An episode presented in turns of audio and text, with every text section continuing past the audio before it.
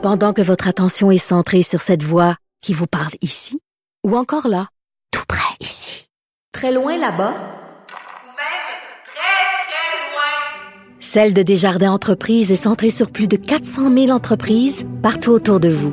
Depuis plus de 120 ans, nos équipes dédiées accompagnent les entrepreneurs d'ici à chaque étape pour qu'ils puissent rester centrés sur ce qui compte, la croissance de leur entreprise.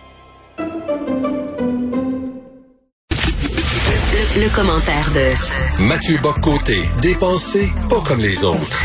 Mathieu, je sais que tu n'aimes pas du tout ces mouvements-là qui veulent déboulonner les statuts de personnages célèbres, mais dans le cas de John A. McDonald, laisse pas justifier quand même? Tu as entendu, tu t'as lu les propos qu'il a tenus sur les Autochtones et mets-toi dans la peau d'un Autochtone. Euh, il disait que c'était des sauvages, des barbares, qu'il fallait civiliser, tout ça. Mets-toi dans la peau d'un Autochtone, tu te promènes et tu vois une statue de John A. McDonald. Ben alors, si on aborde la question ainsi, c'est qu'on peut probablement retrouver chez tous les personnages historiques, quels qu'ils soient, des propos, des politiques qui, qui aujourd'hui, et même hier souvent, pour d'excellentes raisons, nous révoltent, d'excellentes raisons nous choquent, d'excellentes raisons nous horripilent. Mais le fait est que dans le cas de McDonald's, par exemple, que je n'aime pas, je prends la peine de le dire, moi, McDonald's, c'est pas un personnage que j'apprécie historiquement pour le dire d'un euphémisme. C'est aussi, par ailleurs, au-delà de la politique euh, indienne ou amérindienne de McDonald's, c'est aussi accessoirement le fondateur du Canada.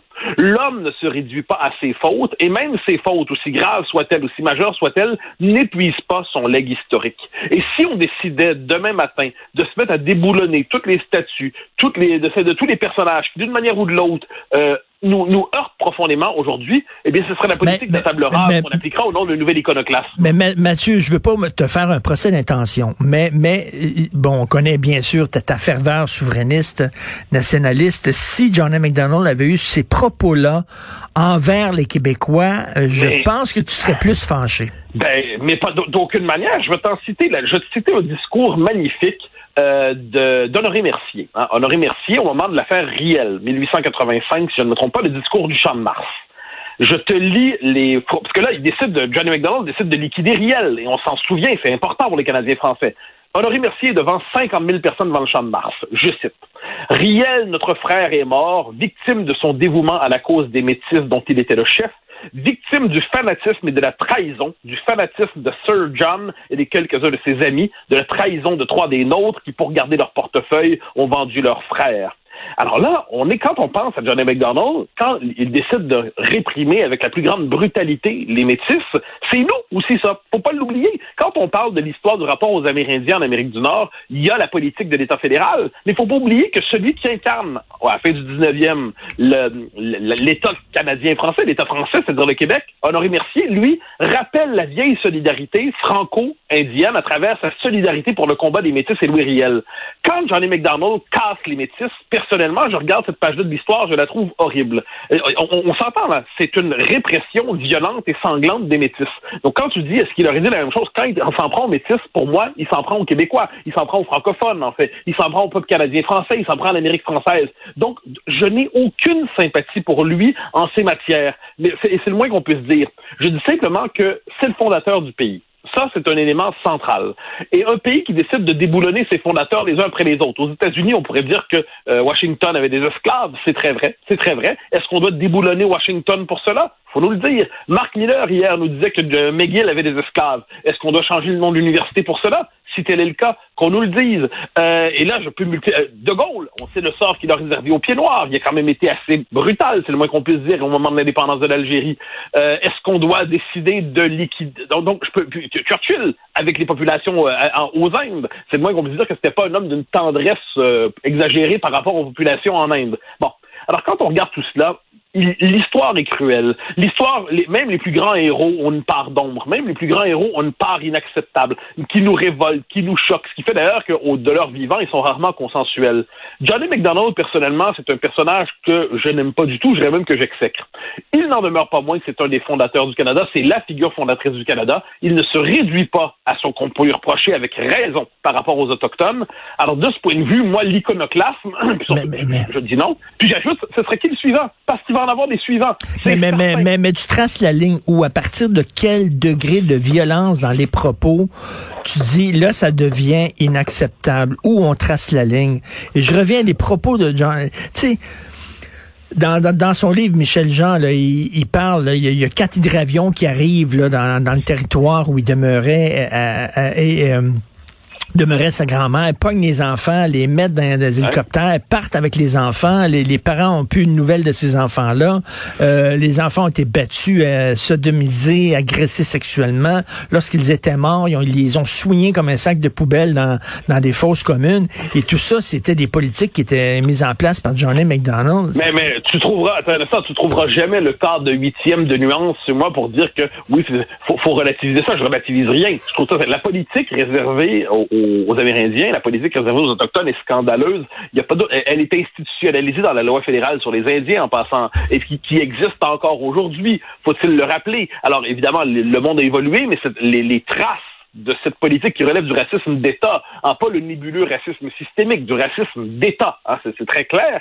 Eh bien, ça, là, quand on regarde ça, il n'y a aucune nuance à faire. Moi, je, la question ne se pose pas là. Je ne me transforme pas en défenseur de Sir John, comme disait Honoré Mercier. Je dis simplement que la, la, ligne à tracer, me semble-t-il, c'est une question, à mon avis, de principe. C'est-à-dire quand on est devant le fondateur d'un État dont le bilan, l'héritage historique est contrasté, dont l'héritage historique, c'est aussi, comme je dis, c'est le fondateur du Canada. C'est une figure qui euh, est à la fois euh, crapuleuse, mais qui rit aussi les, les chefs d'État, c'est rarement, c'est rarement des anges aussi. Ma, ligne, moi, je la trace, c'est-à-dire, sauf des situations révolutionnaires d'exception, on le voit, par exemple, euh, je donne l'exemple quand en Union soviétique, l'Union soviétique tombe, certains s'en prennent au statut euh, du régime. Quand Saddam Hussein tombe, on s'en prend des statuts de Saddam Hussein. Quand le, le, un régime s'effondre dans un moment d'insurrection révolutionnaire, je pense que qu'on le veuille ou non, inévitablement, il y a des statuts qui sont déboulonnés. Mais faire du déboulonnage des statuts dans une, un pays démocratique, je trouve qu'il y a quelque chose qui marche pas. Honorer la mémoire des Autochtones, célébrer la mémoire des Autochtones, rappeler leur part dans l'histoire de ce pays. Il n'y a pas de souci avec ça, mais c'est pas en décidant de déboulonner, parce qu'à partir du moment où on commence à déboulonner, ça s'arrête pas là le lendemain. C'est ça, moi, c'est ça qui m'inquiète terriblement. Euh, on arrête, on l'a vu aux États-Unis. Ça devait commencer avec les statuts des généraux confédérés. Moi, j'avais déjà, moi, j'aime pas les généraux confédérés. Moi, j'aime Abraham Lincoln. Mais je regarde ça et je me dis, ça va aller plus loin. Et inévitablement, quelques semaines plus tard, on se contentait plus des généraux confédérés. On s'en prenait aussi à la mémoire d'Abraham Lincoln. Bon, alors c'est ça la question. Moi, est-ce qu'on va commencer avec euh, Johnny McDonald, on va finir avec Honoré Mercier, puis Papineau et ainsi de suite? C'est presque inévitable vu la logique de l'époque. Donc à un moment donné, il faut savoir. Pour moi, c'est presque une question de principe. C'est-à-dire même les personnages que je n'aime pas. Bon, si c'est Hitler, on en, c'est autre chose. Évidemment, on s'entend Hitler, Staline, tout ça. Mais pour des personnages qui ne sont pas Hitler, Staline, disons ça comme ça, euh, j'ai euh, l'impression qu'on doit éviter d'entrer dans cette logique du déboulonnement généralisé. En fait, dans, dans ta logique, et si je t'entends bien, c'est que tu voudrais, on répond une statue par une autre statue. On pourrait avoir un monument à la mémoire de ces enfants-là qui, qui sont morts dans des pensionnats. Ben, je crois, ça, pour moi, ça, ça va de soi. C'est-à-dire ça, aujourd'hui, on arrive dans un moment dans l'histoire du Canada où on se rend compte que l'État fédéral euh, a eu une politique à l'endroit des Amérindiens, des Autochtones, qui, mais, qui d'un scandale, mais inimaginable. On en prend conscience de toute l'ampleur aujourd'hui. Bon, ça, on le voit, et puis la, mémoire, ça, ça, prend une place centrale dans la mémoire, très bien. Est-ce qu'il faut intégrer ça clairement dans la conscience historique? Cela va de soi. Est-ce que ça implique de rendre hommage à des hommes, à des femmes, à des enfants euh, qui ont subi ça et qui, d'une manière ou de l'autre, ont résisté ou ont tout simplement subi, mais sont des victimes qu'on ne doit pas oublier? ça va de soi. Moi, moi je ne m'entendrai pas m'opposer à ça, jamais de la mm. vie, ça va de soi. Mais est-ce que ça doit impliquer une forme de renversement de tout ce que nous avons jusqu'à présent euh, célébré d'une manière ou de l'autre, ou honoré, ou simplement dont la trace est encore présente dans notre paysage public? Je ne le crois pas. Je précise encore une fois, je dis, moi, à Montréal, il y a une statue de Johnny McDonald. Je ne me recueille pas devant la statue mm-hmm. de Johnny McDonald. Je ne prie pas devant cette statue. Je n'ai aucune tendresse pour lui.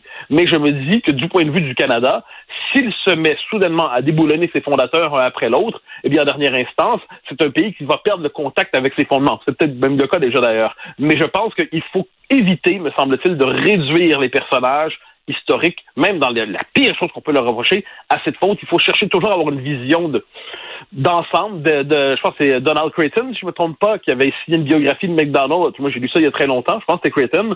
C'est un personnage infiniment plus complexe qu'on ne le dit. La part odieuse est indéniable, condamnable, qu'on la rappelle, qu'on la souligne, qu'on la dise, mais qu'on évite, me semble-t-il, de tomber dans ce nouvel iconoclasme qui ne peut que nous conduire beaucoup plus loin. Merci beaucoup, Mathieu. On se reparle demain. Merci. Bonne journée. Bye bye.